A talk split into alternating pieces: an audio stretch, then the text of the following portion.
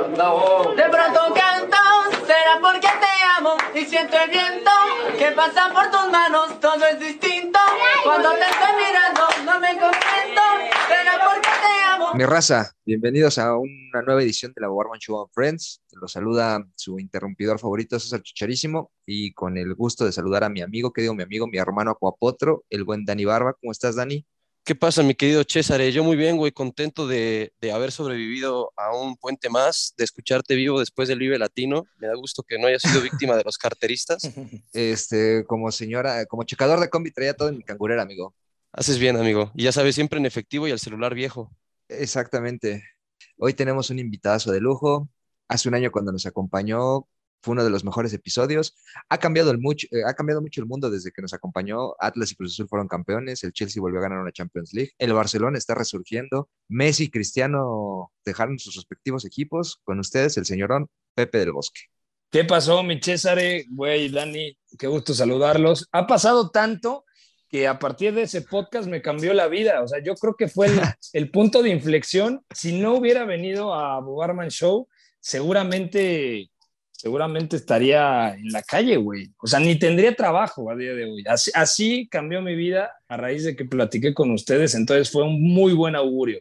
Desde la última vez que platicamos, ¿qué ha pasado? Este, comentaste una Eurocopa, ahora eres analista de, de la Champions League en TNT Sports. La Copa América. La Copa América. Los Juegos también. Olímpicos. No, no, bueno, pues se, se, ha pasado realmente de todo. Ha sido una locura, ha sido, ha sido algo bien chido pero bien contento de estar aquí con ustedes. Me parece decepcionante que, que, mi tocayo no esté el día de hoy. La cruda no le permitió estar, seguramente, pero... Le cayó un coco en la cabeza y ahorita está, lo están suturando, Pepe, ¿no? No creas sí, que fue... ¿Sigue en Nayarit o no? Sigue en Nayarit, ahorita andaba, este, iba a bajar unos cocos para desayunar y le cayó uno en la cabeza, entonces está, está un poquito delicado el Pepe, pero es, esperemos eh, eh, pronta recuperación. Y pues vamos a entrar en materia, Pepe. ¿Cómo, cómo pinta esta fe fecha FIFA? Yo soy de los güeyes que me gusta mucho la fecha FIFA. Número uno, porque tengo más tiempo para estar con, con mi señora. Y número dos, porque el fútbol de selecciones, la neta, sí me gusta. O sea, eh, si volteas a Europa y dices, bueno, está el repechaje, que además está interesante, o sea, este formatito me gusta. Portugal o Italia se quedarán fuera. O los dos. Los dos. O lo... Yo creo que la final será, o sea, la llave nos dará un playoff final entre italianos y portugueses. Luego en África también está el playoff final que junta equipos muy interesantes, por ejemplo, juegan Mané contra Salah el, la final, el... la reedición de la última final de la Copa Africana de Naciones. Hay algunos que dicen, güey, pues qué mamador, ¿por qué ves eso, güey? Porque a mí me gusta, güey. O sea, la, la, la, neta sí lo disfruto. O lo mismo las eliminatorias asiáticas, que se habían cerrado un poco. Ahora me parece que los favoritos ya están de nueva cuenta tomando el camino. Creo que Australia es la que se va a ir al repechaje. Oceanía, que armó una burbuja ahí eh, para ver cuál es el equipo que manda a la repesca. La CONCACAF, me toca hacer el partido México-Estados Unidos en el Azteca el jueves para el radio. Y en Conmebol, que también las cosas están calientes. Entonces, me parece que la fecha FIFA siempre, siempre te deja algo, güey. Y más, más, en Conmebol, ¿no? Que del 3 al, creo es al 7 hay como 4 o 5 puntos de diferencia, ¿no? Sí, está, está brava, la verdad. A, a ver, Pepe, ¿despiertan los hijos de Vidal o van a seguir dormidos? Puta, a mí me encantaría ver a Chile en, en, en, el Mundial, honestamente. Y más que por Vidal, por Alexis Sánchez, que yo soy fan desde la época del Udinese, lo tiene muy complicado. O sea, Ecuador, salvo una catástrofe, va a estar en Qatar 2022. Colombia me parece que también ya se la peló. Tiene una muy buena oportunidad eh, Perú y yo creo que el quinto Uruguay, la ¿no? se, se, va con los charrúas, sí. Sí, sí, sí. Oye, y ahorita que comentas el, eh, que va a estar el jueves en el, en el Azteca, ¿cómo ves el, el, partido? Que pusieron los boletos más caros de lo normal para que la gente no, no, vaya a gritar. O sea, la federación sigue pensando que la gente de escasos recursos es la que grita sin improperio. Es que pero... es una... ¿Se pueden decir groserías o no? Tú dale, ¿Sí? tú dale, tú dale. Es que es una mamada realmente el, el, precio que le pusieron. O sea, es como no conocer a la gente que va al estadio. O sea, ni siquiera hacen un estudio de mercado, son demasiado elitistas esos precios, yo diría. Y creo que más, eh, creo que el, buen Fernando Schwartz puso un tweet que era lo que comentamos la semana pasada con Dani, de que la, la, federación como que no se ha dado cuenta que la gente que va a los partidos de la selección va todo menos a ver el partido, o sea, que va por la foto, que va por el desmadre, que va, a echarse unas chelas. Y que unas. unas, sí, porque... Este, luego hay unas que salen con su torre de vasos y dice, ay cabrón, ahí se, se, gastó la quincena. Sí, dices, vas al estadio o al Vive Latino, güey. sí, no, fíjate que he visto más, eh, gente con más torres de vasos en el estadio que en el Vive Latino, como que la gente en el Vive, no sé, como que lo raciona más. Lo dosifica porque es más largo.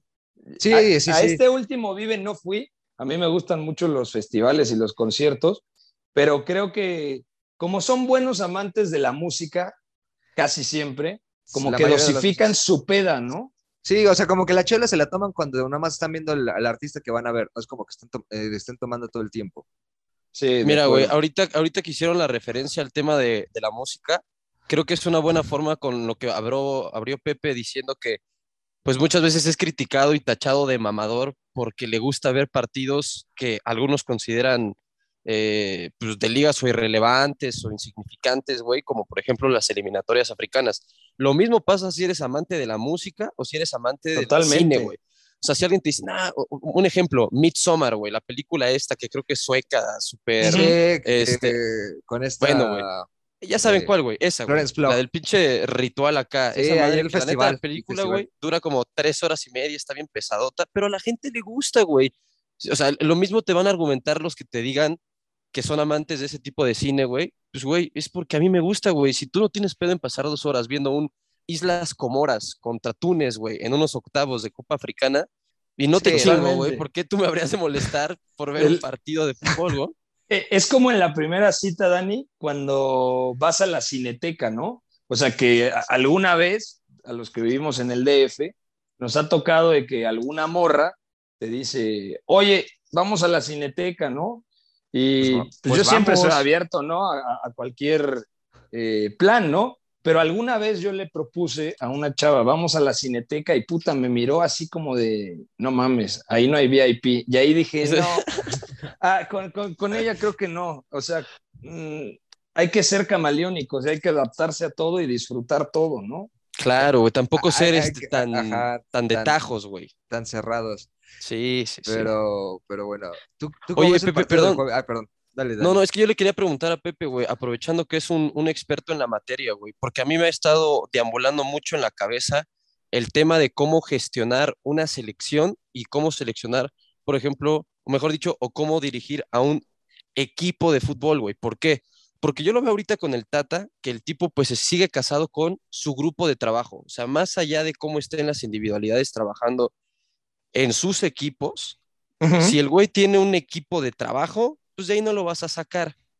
Entonces, preguntarle más bien a Pepe si él comparte esa idea que como director técnico seleccionador nacional se decanten por trabajar con grupos durante cuatro años, güey, así los jugadores durante esos cuatro años tengan sus picos altos y bajos, o si es más de la idea de convocar jugadores con base a su rendimiento actual. Ejemplo, Argentina, que ahorita está convocando pues a todos los chavos que están como en buen momento para probarlos. Entiendo que ellos ya están calificados, pero hay otros ejemplos como España, ejemplos como Francia, que si bien tienen una columna vertebral establecida y todos saben quiénes son, suelen sumar jugadores que individualmente destacan. Yo no veo que en México sea así, güey. Entonces, pues preguntarle a Pepe cuál es su opinión al respecto de esto y, y, él cómo lo manejaría, güey. O sea, desde su punto de vista, con experiencia, güey, con, con el mundo que ha recorrido, con la gente que ha hablado, güey, pues ¿qué, qué, qué idea comparte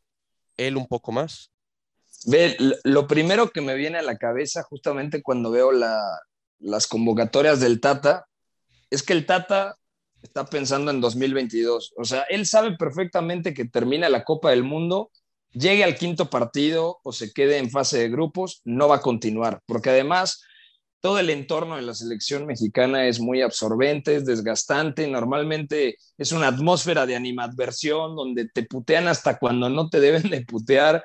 Entonces es complicado, por eso creo que el Tata ve a corto plazo y no está fomentando tanto ese recambio generacional que muchos pedimos, ¿no? Que Beltrán tenga minutos, que Eric Sánchez o que Lira, o podemos seguir, ¿no? Incluso Marcel, que está haciendo un muy buen torneo. Podemos hablar de siete u ocho jugadores jóvenes, Alan Mozo, que son menores de 25 años, que podrían tener una oportunidad. Creo que él también ya se casó con la idea de un grupo, como cuando tú ibas de morro, bueno, sigue siendo joven. ¿Cuántos años tienes, Dani? Yo tengo 28, güey. Bueno, todavía cuando eras más joven, cuando tenías 17, 18 años, ¿tú cuántos tienes, César? Igual 28.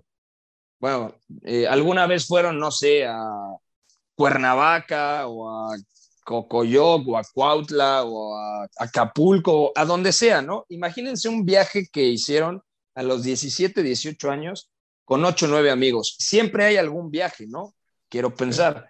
Sí, sí, sí. Cuando tú haces ese viaje cuatro años después y te la pasaste bien cuatro años antes, normalmente vas a querer invitar a todos los que fueron en esa primera ocasión. Y entonces cuando ese viaje se repite cada cinco años, cada seis, cada siete, de repente puedes sacar a uno para integrar a otro.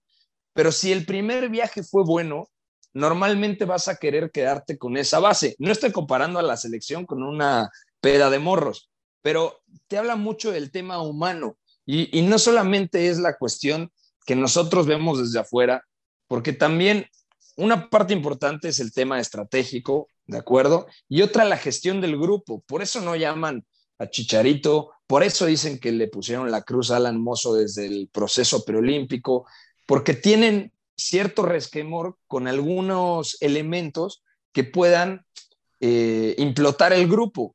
Entonces, yo creo que la mezcla o lo ideal es hacer un recambio generacional con el paso del tiempo, viendo un proyecto a largo plazo de vamos a competir en Qatar, pero el objetivo es que estos güeyes en 2026 vengan más chingones, etcétera. Bueno, creo que el Tata Martino únicamente está viendo a corto plazo y se quedó con ese grupo de trabajo que le satisfizo desde un comienzo, ¿no?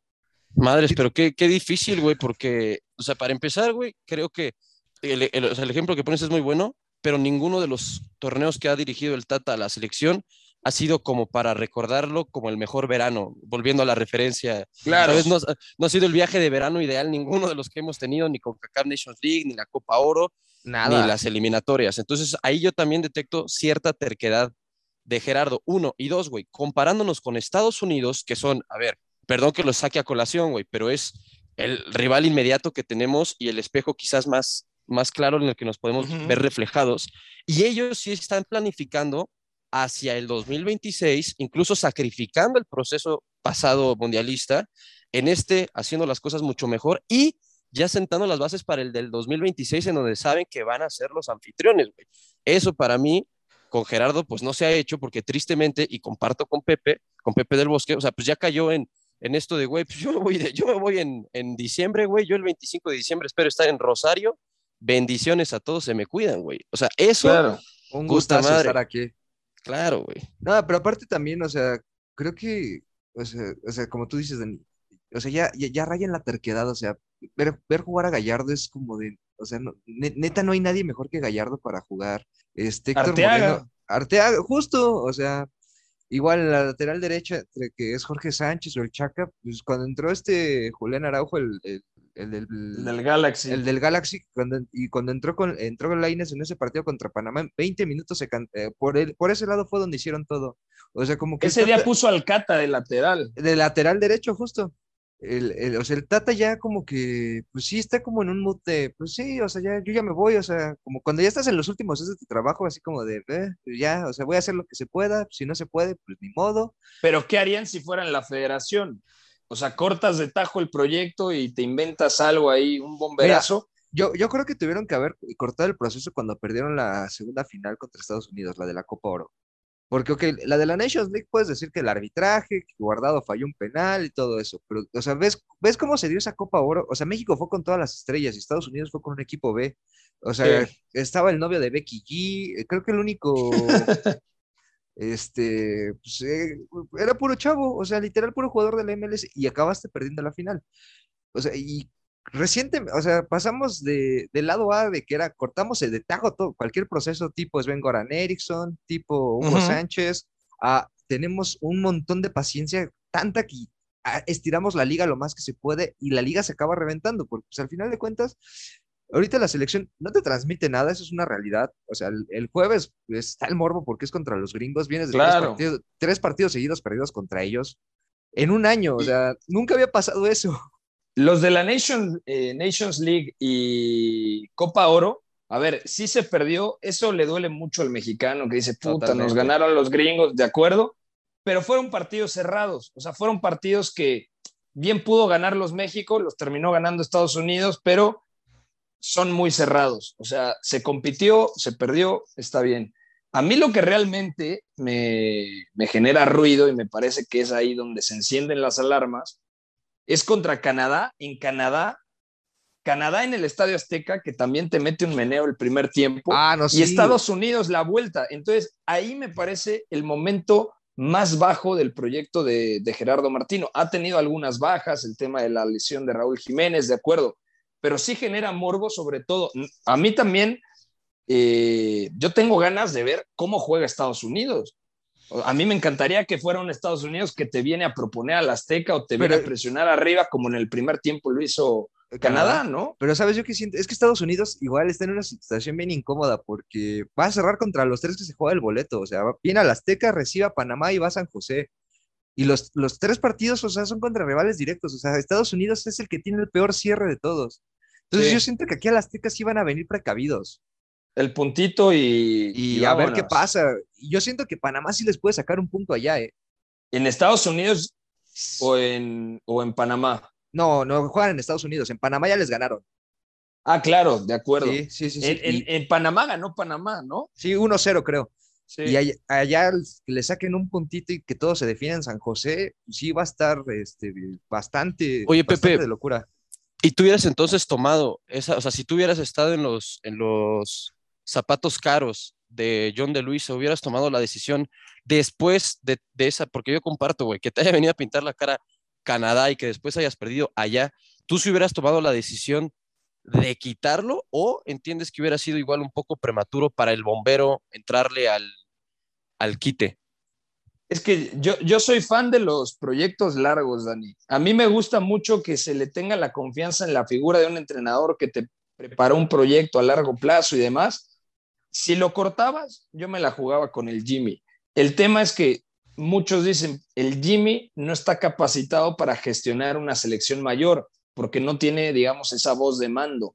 Y la selección mexicana, la neta, te desgasta mucho porque que los que están en Europa, sin, sin meternos en, nombres concretos, nombres propios, pero que a veces están muy subidos de tono, que, que unos se sienten más que otros, que por qué vamos a cobrar el mismo patrocinio que este chavo. O sea, me he enterado de cosas bien fuertes en la selección, cuando a veces parece más un tema de avaricia, y alguna vez lo platiqué, por ejemplo, con, con Saguiño, y me dijo una frase que me quedó muy marcada. Me dice, güey, el problema es que antes llegar a la selección era un privilegio, es, no mames, estás en la selección. Ahora algunos sienten que es hacerle un favor a la selección estar ahí. Entonces, no sé, creo que haya, y no quiero sonar el típico tópico de Faitelson, un fuerte abrazo a David, pero que diría, no, estos güeyes no quieren la camiseta, porque yo creo que el 90% se mata por ella.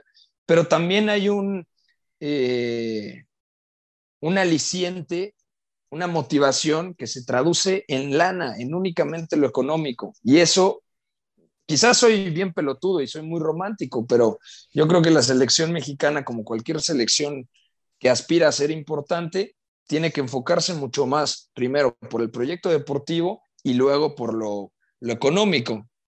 Todo este choro es para regresar a decir, güey, la neta no sé si lo hubiera corrido, pero si lo hubiera corrido, sí me agarraba los huevos para decir, ok, me la voy a jugar o con Jaime Lozano o puta, salir al mercado por un entrenador joven O- con ganas de aprender. O, O el piojo, el piojo. ya sabes, la de cajón.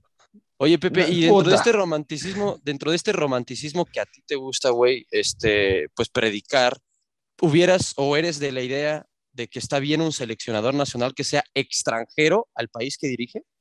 O, si- o tú eres más de la idea de, no, güey, que un nacional dirija la selección de su país. ¿Cómo, cómo lo ves tú? No, porque eso de un extranjero nunca dirigido a Brasil, pues sí, pero Brasil, o sea, con todo respeto, levantas una piedra y te sale 50 jugadores. Dices, y, y la mitad se los llevan a Ucrania, ¿no? O sea, es impresionante. Bra- Brasil es otro contexto. En México necesitamos de entrenadores extranjeros que estén más capacitados que los nacionales para poder evolucionar. Estamos realmente... Tú, tú hiciste, por ejemplo, el curso de la Federación Mexicana de Fútbol, ¿no? El de... ¿Cómo se llama? Sí, el de Lendit. el Endit. No voy a hablar mal del Endit, ni mucho menos, pero muchos entrenadores certificados que dirigen en primera división o que son asistentes me dicen, güey, ni de broma te metas al Endit, cabrón. O sea, no, no, no, no, no. O sea, lo puedes sacar, eh, se puede sacar muy fácil. Ahí hay, hay un punto medular, ¿no? Los entrenadores no llegan tan capacitados a la, a, las categorías inferiores o hay muy pocos formadores de nivel porque los formadores ganan tres pesos, entonces no hay una vocación del formador que desarrolle eh, el talento joven, entonces es una... Pero, güey, ahí, Eso- perdón que te interrumpa, güey, te das cuenta que es algo sistemático. O sea, si tú ya ahorita dos veces mencionaste el tema interés económico, tanto para el jugador seleccionado, imagínate, güey, o sea, hablamos de un porcentaje, con que un 10% de los seleccionados nacionales vean solamente por el interés económico y personal, y los técnicos, güey, no puedan desarrollarse en un nivel formativo bueno, porque yo sé que a ti, por ejemplo, te gusta mucho lo formativo y lo sabes perfectamente, güey, has tenido amigos que han trabajado en las escuelas del Atlético de Madrid, lo difícil que es, güey, subsistir, güey. O sea, después, ¿cómo pago, Totalmente. la, ¿cómo pago después la renta, güey? ¿No? ¿Cómo quieren que pague mis cursos de actualización? ¿Cómo quieren que tenga mi Y Scout, güey? O sea, mi Y Scout Pro, que es indispensable, si el dinero, pues, no está ahí, güey. Entonces, creo que ahorita has dado en el clavo en dos situaciones que, pues, tristemente van más allá de lo deportivo y que aquí en México quedan muy claro con la brecha respecto a otros países. Claro. Una vez platiqué con un entrenador que, que vino del Borussia Dortmund. Acá hay una academia que la lleva un, un cuate, se llama Toto Munsterman. Pero bueno, ha venido gente del Borussia Dortmund, certificada por el Borussia Dortmund, a dar ciertas capacitaciones. Y yo platicaba mucho con un entrenador que llevaba, digamos, como el talento entre sub 15 y sub 17 en el Borussia Dortmund, un cuate de 30, 32 años, y le decía, oye, ¿y cuál es el siguiente paso? Y entonces como que él no entendía mi pregunta y me volteaba a ver como de, güey, pues como que cuál es el siguiente paso. O sea, yo ya estoy donde quería estar y aquí quiero estar toda mi vida porque, número uno, me pagan bien, número dos, sé que es una chamba también muy importante. Si yo eh, formo bien a un chico de 15, 16 años, el día que da el salto a la sub-17 o a la sub-19, dices, ah, bueno, ese entrenador eh, que recibe al chico que yo dirigí de buena manera, que yo lo formé, va a hablar bien, ¿no? Automáticamente de, este güey está trabajando bien, me manda jugadores que están capacitados y luego yo ya, entrenador de la sub-19, mando, termino de pulir ciertos detalles y mando al primer equipo a los que estén eh, aptos para poder eh, cumplir el reto, ¿no? Pero este güey me decía, yo estoy feliz con lo que hago, yo vivo bien, eh, me voy a casar, voy a tener un hijo, o sea, todo poca madre. En México, eso la neta es prácticamente imposible, porque está, el que está en la sub-17 siempre quiere estar en la sub-19 y el que está en la sub-19 siempre quiere ser auxiliar y el que es auxiliar, que a veces dicen que le tiende la cama al entrenador principal para quedarse con el puesto, ¿no? Y todo es con base en, lo económico, ¿no? Si el de la sub-17 gana 15, el otro gana 20 y el otro gana 50 y el primer entrenador gana un millón, pues ahí te das cuenta de lo descompensado que está la repartición de lana en el interior de el 70% de los clubes del fútbol mexicano. E imagínense lo grave que es eso para etapas formativas, güey. Necesitan las bases de jugadores que a la postre van a trabajar 15, 12, 10 años con la camiseta de, un, de una selección, güey. Pues claro. Fue, fue, lo que pasó con Chucho, este, ah, Ramírez. Chucho Ramírez, sí, que eh, dirigió dos procesos sub-17, el sub-20 de, de los mismos que ganaron en 2000, 2005 y pues, dio el salto al América y Después de eso no volvió a dirigir en primera división y se ha dedicado ya a trabajar de manera administrativa. A ver, Pepe, ¿cuál crees que sea el marcador el, el jueves? Ya regresando al tema de, del juego de eliminatoria. Güey, yo, yo siempre que, que me piden pronósticos, eh, soy bien optimista y más con México. O sea, me dicen a qué equipo le vas. 7-0 no gana. México. Pero yo sí veo un 5. No, no es cierto. Eh, yo voy a decir 1-0 gana México, por la mínima. 1-0 con gol de Raúl Jiménez al minuto 15 y los, el tiempo restante todos echados atrás. No, gol de, gol de Lozano sobre la hora. Ojalá, porque también el Chucky ha estado bien apagado, pobrecito. Después del Mundial, creo que lo, lo más que, o sea, lo, lo, que le pasa siempre que viene a las elecciones es que acaba este, bien, bien madreado. Ya ha no pasado más tiempo en cama del hospital, güey.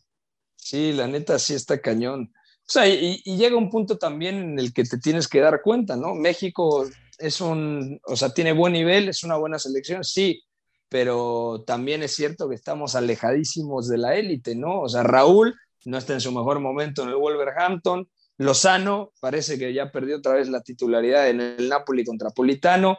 El que está mejor es el que estaba peor hace cuatro meses, que era el Tecatito Corona, que no jugaba nunca en el Porto, justamente porque ya quería irse. Llega y Héctor Herrera, ¿no? Y lo está haciendo bien. Y obviamente lo de, lo de Herrera, que aparte me da un chingo de gusto. Yo lo he defendido a muerte siempre porque me parece un jugador indispensable en la selección mexicana. Y puta, todo lo que le han tirado de mierda a, Héctor Herrera a mí me sorprende mucho, porque no es que haya cambiado Héctor Herrera de hace cinco meses para acá. Héctor Herrera realmente casi siempre juega igual desde, lo, desde el 2019 para acá. O sea, cuando fue perdiendo dinámica, adquirió mayor sensibilidad para, para organizar y para lanzar. Entonces, siendo el mismo jugador, ahora pues sí está jugando en el Atlético de Madrid, esto ha beneficiado también algunas cosas del Cholo, pero si viene a la selección mexicana, seguramente va a ser el mismo partido que hizo contra Panamá o contra Jamaica, en donde contra Jamaica me pareció de lo mejor. El problema es que el sistema muchas veces no lo arropa. Entonces, cuando van a presionar, puta, Panamá nos metió un bailecito ahí en medio tiempo con Godoy y sobre todo con Carrasquilla, que decía, pues claro, son jugadores más dinámicos. Herrera, de repente en el Atlético voltea y dice, Coque lo tengo de un lado, a De Paul del otro, o a veces al lado, inmediatamente tengo a Condogbia, entonces estoy mucho más protegido, ¿no? Es que también eh, ahí tiene que ver la necesidad del Tata de también seguir jugando con Guardado, ¿no? En el medio campo en vez de ponerlo como interior sí. como estaba jugando en el Betis. Para mí Guardado hay que dosificarlo mucho y es una leyenda y forzó todo para estar en Qatar 2022, pero yo me la jugaba con... Si son tres en el medio campo, a día de hoy yo me la jugaba con el Guti, que además ya es titular otra vez en Holanda. Saludos a al Guti. Herrera y Edson. Y a, y a, Guti la quinta, ¿no? sí. No, sí, yo creo que ese sería el, el, el, medio campo ideal, pero pues a ver con qué sale el señor Martino. Y el problema también es que el Tata, exactamente, güey, era lo que te iba a decir, con, con, lo que nos ha mostrado el Tata, pues el güey va a ser congruente y no va a poner a, a Gutiérrez por primera vez titular, aunque debería, güey. No Volvemos al punto Exacto, güey. Es, es, alguien que, que, es terco, güey. Son personalidades y a mí lo que me llama sí. la atención era lo que le decía a Pepe el otro día, güey.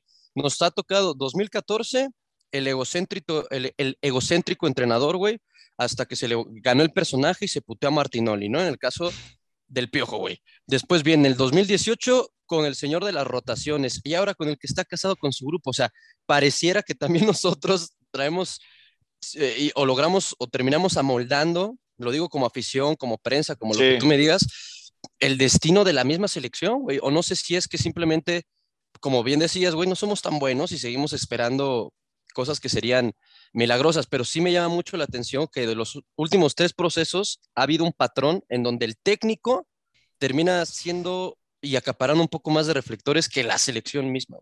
Pues es que, digo, al final, por toda la, la, forma en la que se ve el fútbol aquí en México, eh, porque lo ven como un espectáculo y, y, te lo venden como un producto prime, creo que al final claro. cuentas, eso también acaba influyendo.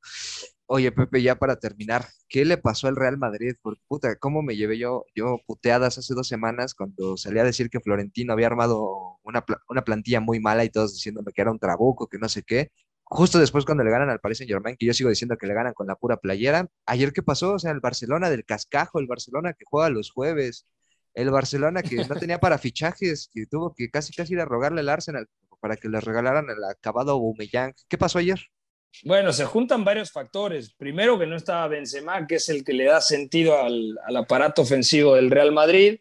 Segundo, que el Madrid defendió terriblemente mal. Hace mucho tiempo no veía defender tan mal al Madrid, no solamente por las bandas, porque Carvajal moría de miedo cada vez que Ferran le tiraba un desmarque profundo, o luego Nacho en el uno contra uno una vez que Dembélé eh, empezó a desbordar. La primera jugada del partido clara sí la tiene el Real Madrid, pero luego entre el minuto 11 y el minuto 30 el Barcelona tuvo al menos cinco eh, aproximaciones. Defendía mal entre líneas porque si Kroos saltaba a la presión a la altura de Modric, que jugó de falso 9 el croata, se creaba un hueco a la espalda del alemán, por ahí jugaba Frenkie de Jong y cuando sí recorría Casemiro, el hueco se, creaba en el otro costado con Pedri. Entonces fue, fue una exhibición tétrica del, del Real Madrid y yo no me lo esperaba, honestamente, después de donde viene el Real Madrid, porque dices, fue en tres de los cuatro tiempos contra el Paris Saint-Germain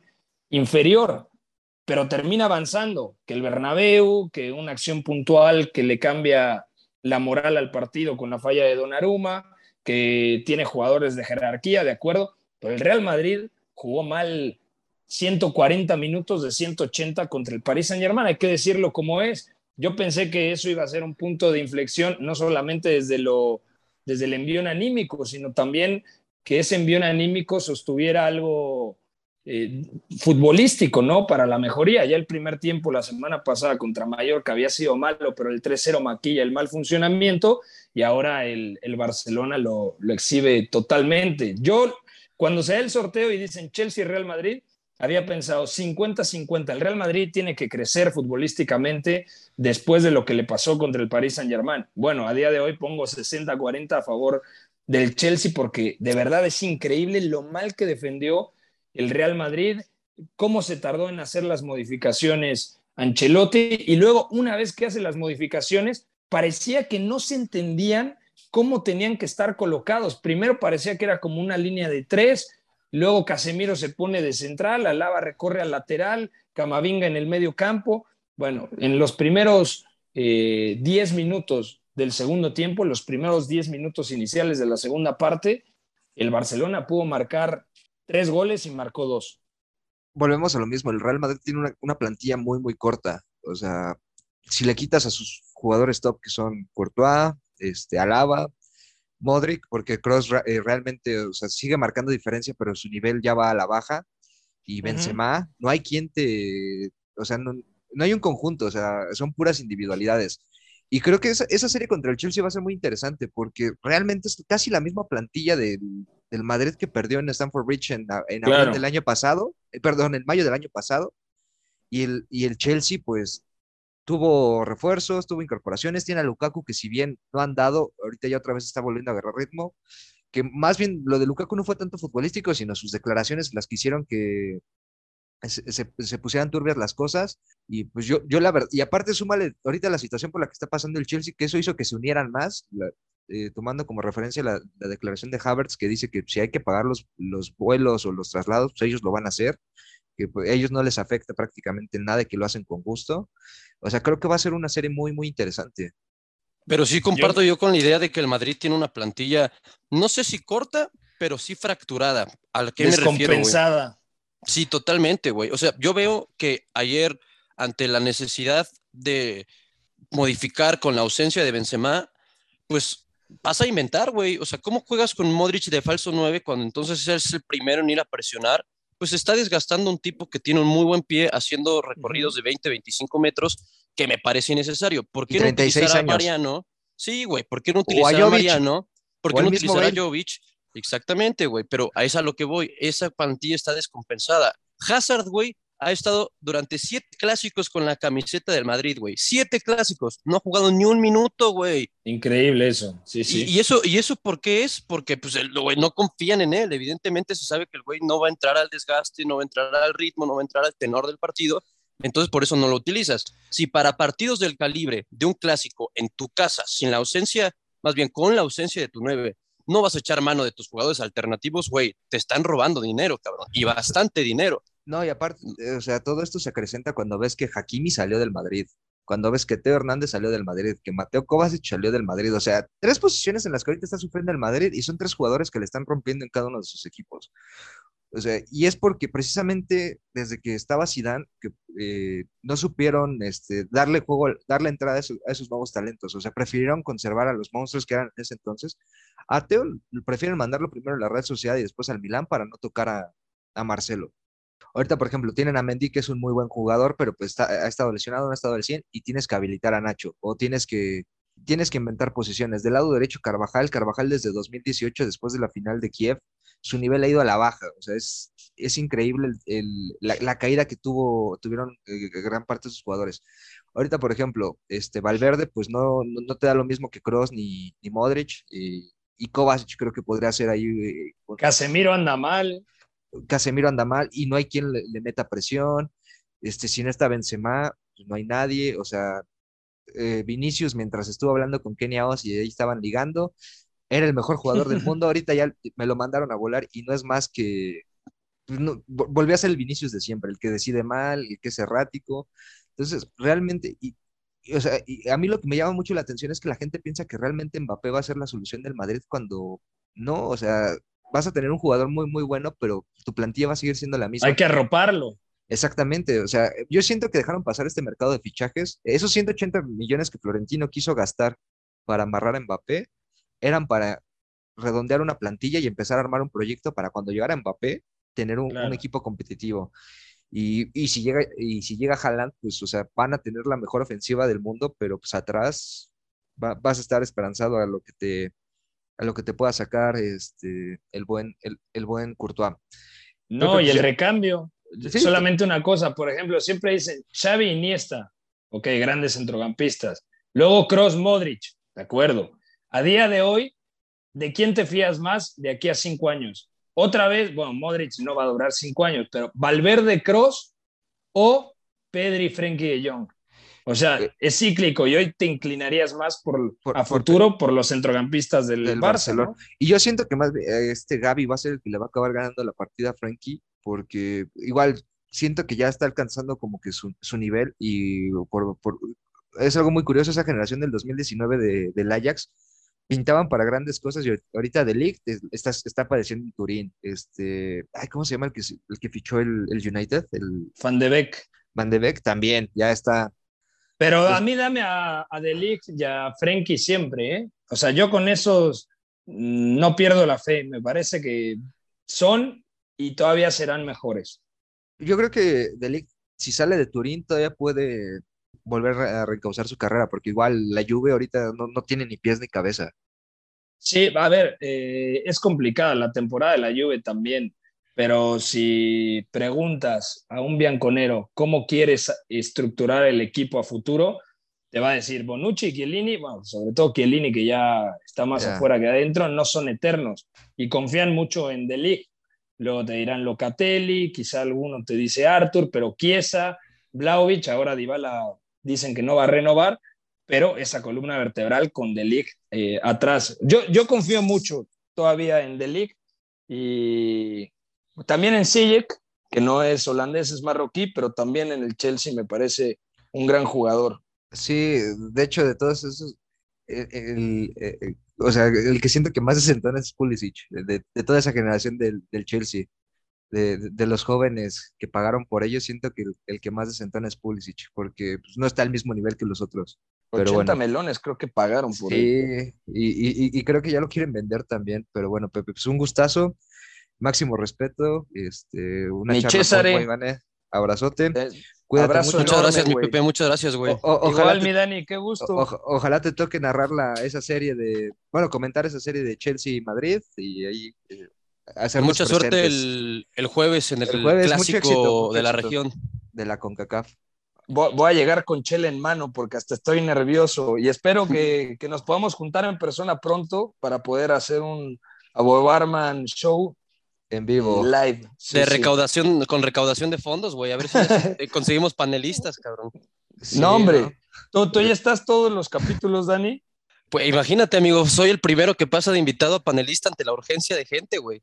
No, no, pero, pero está bien, está bien. Necesitan gente fluida y talentosa, porque luego el Pepe, la primera vez que me invitó, me dice, sí, ok, vamos a platicar. Creo que el Pepe no hizo ni una pregunta y le estaba gritando a su mamá, la señora del trabajo, eh, luego que se fuera a la cantina a atender. No, no, un desastre. Un abrazote, Pepe, cuídate mucho. Un éxito el abrazo. jueves y ahí te estaremos escuchando en, en la Champions por TNT Sports. Muchas gracias, amigos. Un abrazo Cuídate, Pepe. grande. Abrazo, Pepe. Abrazote. Después de esta también a charla con el buen Pepe, eh, Dani, pues, ¿cómo ves la Liga MX? Este, de, pues ya muchos equipos están tomando decisiones contra las barras. Escucharon nuestro episodio de la semana pasada y, y La cátedra, escucharon la cátedra. la cátedra del, del doctor Zorrito en estudios de género. Pues Pero el bien, güey, digo, El, el Pachuca final- va, ¿no? El Pachuca va El- y, va en El serio. Pachuca va en serio, güey. Pachuca va en serio, Tigres va en serio. Lo habíamos dicho justamente en el programa pasado y se Justamente. confirman nuestras, nuestras expectativas, güey. Yo, yo- yo Y en el tema- mi, mi reserva con el Piojo, que habría que ver un escenario desfavorable y creo que ese partido contra Pachuca sería una muy buena... Pues sí, un buen este, calibrador, ¿no? eh, Exactamente. Y pues Chivas, este, en la medianía todavía, eh, Atlas eh, se mantiene, eh, va a ser, va a estar ahí eh, compitiendo, o sea, se- va a seguir siendo un equipo durísimo. Cholos que de local, neta, está sacando puntos muy importantes. Ese Montesinos lo quiero para el AME, es muy bueno. Oye, güey, ese Montesinos con carácter, ¿eh? Porque falla el penal y después tiene los huevos de meter un golazo, güey. Y ya para acabar, o sea, porque Sí. te le vas a siete puntos a Juárez en la, para no pagar la multa y, y bastante bien. Este Querétaro, pues sacó el resultado ahí en el, en el Morelos, ahí en el, el- ¿cómo le dicen? El clásico de la 57, ¿no? Contra el San Luis, que igual el San Luis ahí. El clásico de la 57, así es. Que se jugó en. Morelia, güey. El Morelia, des- eh, después de dos años, recibieron fútbol de primera división y por ahí me enteré que hay posibilidades de que regrese el, el Club Atlético Morelia. Sí, ya, ya es que ya, ya empezó el tema, lo que platicábamos con Zorrito, güey, la politiquería. O sea, ya, ya se le están ofreciendo ahora sí que al mejor postor, ya se apuntó Sinaloa, güey, ya se apuntó Morelia, aunque Exacto. Higuera diga que, que él quiere El eh, hacer el ascenso deportivo, pues la realidad es que si se te da la oportunidad, Mira, si, no algo la sabemos, si, si algo sabemos de Higuera es que no tiene palabra, entonces, Exactamente. este, y también por ahí el, el futuro presidente de la República, nuestro Salvador Cuauhtémoc Blanco Bravo, quiere llevarlo a Zacatepec. Tienen todas las instalaciones, tienen un estadio muy bonito y pues habría, habría que ver. Pues sí, pero mira, una, una jornada que creo que previo a lo que es la fecha FIFA termina siendo bastante entretenido, güey. El hecho de que ayer domingo hubiera tantos partidos, creo que eh, genera todavía un poco más ese vínculo de, güey, además tenemos fútbol el jueves, ¿eh? O sea, es como, eh, nada más esperas lunes, martes, miércoles y el jueves ya. Em- empieza estás jueves, enfocado en viernes, tema- sábado y domingo. Exactamente. Y Sí. además, güey, Y, y con fueron buenos partidos, ¿no? Fueron buenos partidos. Sí, La y además no lo- algunas lesiones, lesiones importantes, güey. Ya se confirma que Orozco, Jonathan No va, Orozco se, no va se lastima, güey. No va a la selección, entonces para todos aquellos que querían ver a Acevedo, pues ya lo van a convocar. Obviamente no va a jugar ni un minuto, güey. Pero, pues, Pero mínimo se en hace justicia. Oye, pero ahorita que mencionas a Acevedo, güey, de dos, tres meses para acá la campaña anti-Ochoa, todos los que dijeron de la- en esa pinche campaña que Corona la cagó, Talavera la cagó, Orozco, pues bueno, el nivel de Orozco siempre, o sea, nunca ha sido para ser titular de la selección. Acevedo, Siempre ha sido dudoso. Acevedo es un portero que, este, pues es, es como el nuevo Ochoa, o sea, es muy buen atajador, pero pues ta- tampoco sale, no es bueno con los pies. Pero igual, igual ya también a Malagón ya nadie lo menciona. Y eso que se mandó un partidazo el sábado. Sí, contra Pumas, ¿eh? Hablando de equipos que, que no disfrutaron el fin de semana, Pumas, pues todavía seguía con la resaca, yo creo, del triunfo contra, Oye, pero, contra el Revolution. oye, pero qué pena haber llegado a los penales contra ese equipo, es malísimo. O sea, yo, yo, empecé a ver el segundo tiempo y neta era para que Pumas les, les clavara siete. Antes no, no tenían necesidad de llegar a los penales. Sí, no habían, pero mira, güey, al final creo Sí, que no, sí fue sacaron, muy, el, sacaron el resultado, sacaron, o sea, lo- o sea, no de mérito, pero sí fue como que Pumas se pudo haber ahorrado sufrimiento. claro, o sea, como que ahí te das cuenta de que en realidad fue que jugaron un muy mal primer partido, ¿no? O sea, no era que Pues, el rival fuera increíble, güey. más que jugar mal, creo que el clima sí les afectó. Sí, todas esas condiciones, la neta, pues sí. Es que aparte uno no se da cuenta, güey, pero es como si de repente no sé, tú si estás acostumbrado a trabajar con un sistema operativo eh, Microsoft, güey, de repente llegan y Me te dicen, a- a- oye, güey, vas a a usar Mac. Mac. y vas a ocupar el mismo Excel, ¿sabes? O sea, lo mismo, pero ahora adaptado a otro, güey, te toma un, te toma un poco, güey, Sí, te toma un pues, poco de es- tiempo Es, es curva de, de adaptación. de curva aprendizaje. Y aparte, no sé, güey, si te ponen a trabajar en Excel ahora en Mac y aparte te ponen con aire acondicionado a 12, güey, porque es la, una, la única oficina disponible, pues a ver, güey, échale. O sea, obviamente hay factores que estás pensando en otras cosas y en lo que estás pensando en otras cosas, el, otro, el rival ya está adaptado y te va chingando. O sea, al final creo que sí ese partido de ida, como tú lo dices muy bien, estuvo condicionado por todo lo que había alrededor. Y sí queda en evidencia que a Pumas le va a dar, güey, para priorizar uno de los dos torneos. Y tristemente no creo que, si, que les vaya a alcanzar priorizando ninguno. Coca Champions, güey. Exactamente. Es, es que yo siento que Cruz Azul también está dropeando la liga para enfocarse en la Conca, que es el título más, más Pero, inmediato. oye, pero ¿estás de acuerdo que entonces ahora Cruz Azul de los cuatro sobrevivientes es el obligado en Conca, güey? Por de- de- plantilla, De- por desde, que empezó la, desde que empezó la CONCACAF Cruz Azul era el obligado, porque es el segundo máximo ganador. Ten- tiene la oportunidad de, de- de empatar al América como máximo ganador de Conca Champions, no como máximo ganador de CONCACAF, porque pues, ahí el América tiene más títulos, eh, porque tiene la Copa de Gigantes, que hay- deberían contarla como Conca Champions también, pero no sé por qué no lo hacen. Pero yo siento que Cruz Azul sí. O sea, veo jugar a Antuna y digo, no manches, güey. Ne- Neta, esos cabrones que, que, que quisieron que no firmara con su hashtag los odio. Neta, neta. Te, te hace más que Juan Otero totalmente. O sea, No, güey, no mames. Aparte siento que es un jugador que se adapta perfectamente al perfil América, ¿me explico? O sea, tienes que tener cierta personalidad para ciertos equipos y yo sí siento que Uriel Hubiera se- funcionado bien. Sí, hubiera funcionado, güey. sí, sí, sí. Oye, Aparte ahorita- es, es volver a ese principio de tener a los mejores jugadores también mexicanos en tu casa. Uriel Pues es de los, hoy por hoy, de los mejores de la liga. Ah, eh, recientemente sí, porque hubo una época que empezó bien con Chivas, empezó con lo de que se la vivía de peda, bajó muchísimo, tuvo Sí. problemas y ahorita otra vez ya está centrado y está, está, Rindiendo. está rindiendo. Oye, ayer el América parecía el Barcelona del Sexteto los primeros 18 minutos y ya después volvió a ser el América de, de 2021 para acá. Güey, increíble. O sea, te lo juro de esas cosas que yo no encuentro explicación alguna. Güey, yo o estaba en está el muy Vive- mal, o está eh, muy mal y te llegaron las notificaciones. Ajá, no, ni siquiera. Una tras me otra. mandaba- me mandaba mensaje, me decía gol. Yo, ah, chinga, 1-0, gol 2-0, gol 3-0 en 15 minutos. Fue así como de, güey, qué pedo. Te lo juro, yo dije, va a ser como el 7-2 de 2009. Y no, ¿Quién pues, o sea, güey, yo realmente sigo sin poderle dar una explicación, güey. O sea, yo vi a un equipo muy unido. O sea, vi que los goles lo fueron a festejar con Fernando Ortiz, güey. Este, vi a un Roger muy confiado. Henry Martín está peleadísimo con el gol, güey. O sea, peleadísimo. este, bueno, Viñas y él están peleadísimos. Creo que, Sí, que, que Viñas y Henry están viviendo ya sus últimos momentos con el América. El América tiene que salir a buscar un centro delantero sí o sí. esa también ya se hizo campaña, güey. Campaña anti-Henry. O sea, ya todos lo quieren fuera. Eh, pero está sustentadísima, mi Dani. Sí, no, totalmente, güey. Yo no, yo no lo defiendo, para nada lo defiendo. No, Pero ahora que hablábamos del tema de las campañas, esa es otra que últimamente ha tomado mucho peso, que es ya, güey. Se acabó Sí. la paciencia con Henry. el del campaña del buen Campechame, que ahí es el principal promotor de, del antigenreísmo, que yo igual lo secundo.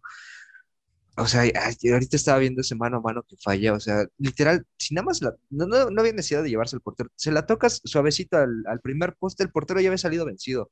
Y Henry tiene muchísimo eso, que los manos a manos los define muy mal. En la liguilla contra Pumas Exactamente, güey. que Todos si- los memes que se han hecho, güey. ajá, que si, a Hen- eh, que si Henry se la tocaba por abajo a Talavera, pues Talavera va saliendo, no, no le da tiempo de reaccionar, pero si se la tocas por arriba, Talavera es una madre pues nada más alzó el brazo y la tapó. Este, pero sí, a ver qué tal. Pues ya Fernando Ortiz confirmó que se queda hasta que acabe el torneo. ¿Te gusta esa ¿no? decisión, güey? Tú como americanista recalcitrante. Pues yo siento que este torneo está tirado, o sea, va a ser tratar de sacar lo más que se pueda. Mira, de entrada ya están a un punto para superar la marca de los 11 de 2008, que yo creo que sí le- lo van a superar porque pues, este, recibes a Juárez aquí en el Azteca, entonces por ahí podrías decir, hay un puntito, tres puntos que puedes sacar De garantía, sí. de garantía. León viene al Azteca y León ahorita igual está muy mal. Entonces, o sea, yo creo que pues sí, a lo mejor llegan a meterse al repechaje, habría que ver. Oye, y no, no hay esperanzas como americanista, porque yo siento que en ocasiones cuando un equipo que es muy de cartel alto, entiéndase, América, tienen una mala temporada y como tú dices, güey, pues el América metiéndose décimo, noveno, a la reclasificación, nadie se lo va a querer enfrentar, güey. O sea, creo que ahí sí el América va a entender que es otro torneo, güey. Y Pero es- ojo, es o sea, es que, que no, no sé. no deja de ser un equipo que vaya, o sea, güey, no deja de ser el ave de las tempestades, güey. Sí, pues, el, el equipo más ganador de este país, pero a ver, Exacto. el último América que yo recuerdo así que, eh, que entró de últimas fue el de 2002 y eso ya 20 hace 20 años. O sea, la verdad, yo en tiempos recientes no recuerdo un América que, que haya estado mal y que se llegue a meter y que haga algo, la verdad no. Este, pues yo más bien tengo más presentes malas temporadas que pues fueron muy malas y acabaron peores, 2008, 2011. Y pues ahorita están luchando contra eso para no, no igualar esas, esas temporadas.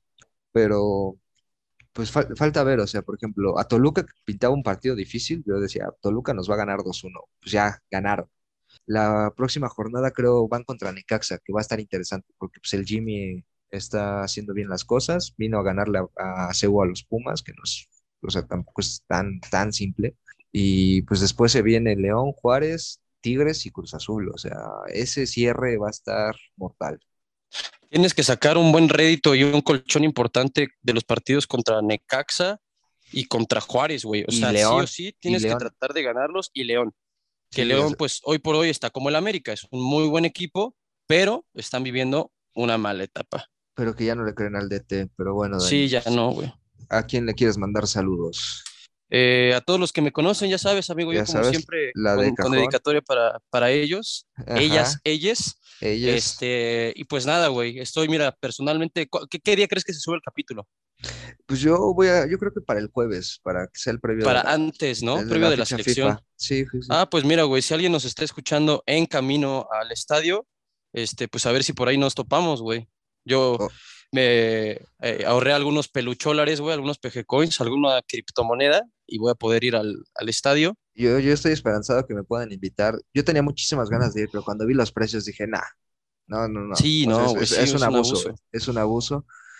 Pero pues a ver si se, si, se llega a conseguir los boletos, yo también espero estar por allá. Si no, si no, por cuestiones de trabajo, si se me dificulta, pues ya lo estaré siguiendo eh, por, por tele. Esperemos que gane la selección, que, que el pueblo lo necesite, diría el profe Batata, porque sí, este, la situación está muy de la chingada y pues si gana la selección, pues es un bálsamo para todos. Oye, yo creo que la próxima grabación de la Bobarman Show ya va a ser conociendo a los clasificados, güey. Y el sorteo Sí. del Mundial, porque el sorteo se hace el primero de abril. Pero de güey. abril, justamente se hace primero de abril. Este, no, porque yo creo que grabamos este, la próxima semana. Eh, justamente estaría saliendo para el día del sorteo. Entonces, este, esperemos que México ya esté clasificado, que le haya tocado el grupo 1 con el grupo A con Qatar para abrir. Y que en el, Qatar, Dinamarca y algún pinche asiático. Ah, bueno, algún africano, güey. ajá, eh, o, o el, el representante de, de Oceanía. Sí, también. Ah, claro, güey, ese sería el, el, sueño, ¿no? Un europeo Sí. fácil. Ajá. No, Dinamarca no creo que sea fácil, güey. Eh, puta madre, bueno, Serbia, Este, Gales, güey, algo así, güey. ándale, algo así, algo así B, güey, algo B, B, B Ajá, totalmente. Sí, sí, sí. Y que en el grupo B estén eh, igual un cabeza de serie sencillo güey, y, y puro, puro Y equipo puro raro. flancito, güey. E- e- Ecuador, Corea y, y, Y, eh, hijo y de, y Ghana, algún- o, o- o o- Senegal, algo así. Para, para que pasemos primero y ellos sean segundo, sí, Ajá, claro. sí, es que eso es, lo, eso es lo que a mí me gusta, esa es la magia del sorteo, güey, que ya empiezas a generar escenarios escenarios, sí, en tu cabeza y que normalmente ninguno se da, güey. Fíjate que a mí me pasó algo muy chistoso en el 2014. Dije, ay, yo siento que México va a estar, va a abrir el mundial. No abre el mundial, pero estuvo en el grupo A. Entonces, este, imagínate abrir allá en. Se, abrió en Sao contra Paulo, ¿no? Sudáfrica, ¿te acuerdas? Sí, fue un Sí, ese. Y con, el, con el golazo de Shabalala, ya nos ha tocado abrir mundiales. Un mundial, sí. Pero bueno, pues yo igual les quiero mandar saludos al señor Zetangana. Ayer me tocó la fortuna de verlo. Bueno, si ustedes están escuchando este jueves, el domingo. Qué ¿A pinche Puchito? sh- A Puchito, qué pinche showzazo. Este, jaló bastante gente. Este, pero el güey ya está en otro pedo, ya nada que ver con el güey que cantaba Booty con Becky G, ni, ni antes de morir, con, con la señora Rosalía. Ya logra hacer el arte que a él le gusta, ¿no, güey? Sí, Como ya, que siempre ya. primero se notaba que era lo que hacía para comercializarse y ya y después. ya, ya se liberó, es, es un showzazo. Este, pues un saludo para pues, todos los panelistas, el buen Kershaw, el señor Briones, mi tocayo, eh, mi amigo Zorrito, que hoy tuvo ahí un problema con unas gallinas que se pelearon, se navajearon. el, al buen Pepe, al buen Goyito, que no lo vi, pero ahí estuvo en el Vive, a, a a, a, la Lick Jess, a, a, Maleni, y también a Dani, le mando un besote, la quiero, y también a Joss, ya saben, no confundir con Just Top, y a la señorita Lola y al buen Jean. ¿Es algo para, para cerrar, mi Dani? No, pues nada, hermano. Yo espero el miércoles, espero sea semana de fútbol para mí, güey. El miércoles quiero ir al estadio eh, Azulgrana a apoyar al poderoso Atlante contra el Atlético Morelia. Y el jueves voy a ir al Azteca, güey. Entonces voy a aprovechar mis, mis días de descanso para. Te, iba a decir que fuéramos, güey, pero el miércoles me toca ir a la oficina y la neta se pinta pesado el día. Pues mira, güey, se dice que la señorita María Maximoff va a venir a la ciudad, güey. Entonces podría ser tu reemplazo y podemos contar después la anécdota de cómo fue. Eh, seguramente será mi reemplazo y tendrás muy, muy buena compañía. Pero ojo, güey, se va a armar, creo que buen equipo, güey. Creo que vamos a hacer la, la mamá de la señorita Maximoff, güey. Un saludo servidor, para su señora madre. Este, y otro camarada amigo de la mamá, güey. Entonces, si, si hay invasión de cancha por parte de algún aficionado canario, ya saben a quién reportar. Eh, sí, sí, sí, ahí ya, ya sabemos. Pero bueno, mi Dani, ¿quieres decir la frase? Este, ah, te toca hacer los honores, güey, porque mira, la semana pasada fui, fue el, el, zorrito. anteriormente fui yo, te toca a ti, viejo. Aprovechando que estás de conductor. Este, conductor emergente. Pero bueno, mi raza, mi gente, mi parentela, ya se la saben, ya se la sándwich, ya se la sambons. El que, la, el que le teme al amor, le teme la vida. Le teme a la vida,